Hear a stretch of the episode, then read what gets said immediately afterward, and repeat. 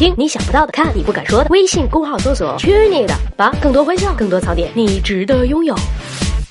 十万个为什么录了这么长时间的语音，其实我还是蛮欣慰的。你看看下面的评论，大部分哦不，绝大部分都是溢美之词，什么三爷我爱你了，什么姐姐你声音好好听了。对此我只想说，群众的眼睛真的是雪亮的。当然了，并不是所有的人都这么幸运。网络上的键盘侠比比皆是，想骂你那真是分分钟的事儿。翻翻那些网络大 V 的、娱乐明星的，包括媒体官方认证的微博，不管你说什么，都有一群疑似性生活不和谐的喷子，骂骂骂骂骂，骂博主、骂粉丝、骂一样来骂的网友，人仰马翻。兵荒马乱，为什么？为什么人们喜欢在网上骂架呢？因为第一，评论者通常都是匿名出现的，所以他们可以胆大妄为、肆无忌惮，反正也不需要对自己的无理粗暴负责任。第二，他们距想要攻击的对象有一定的距离，不在一个城市，甚至不在一个国家。相对于眼前活生生的人来说，人们往往更容易对远距离的抽象的人产生对抗的心理。第三，用写的比用说的更容易表达愤怒，也更容易显得粗俗下流，所以呈现出来的评论要比听得到的评论更加澎湃、更加激烈。第四，在网上写评论并非实时的，所以评论者可以不受干扰的写上一大堆，而这样不受干扰的创作过程，往往会让他们愈发笃信自己极端的论点，会变得越来越偏激。一旦受到挑战，骂起来就一发不可收拾了。此外，在网上就这话题评论下去，能给某些人带来扭曲的成就感，尽管这种感觉只是一种假象。我们想想看，生活中有那么多的事情，大多数人没有能力去实实在在的解决什么，做点什么，但相对来讲，坐在电脑前动动手指、耍耍嘴皮子，显得要简单的多多啦，零成本。骂完了，主观感受却要爽很多，似乎百利而无一害呀。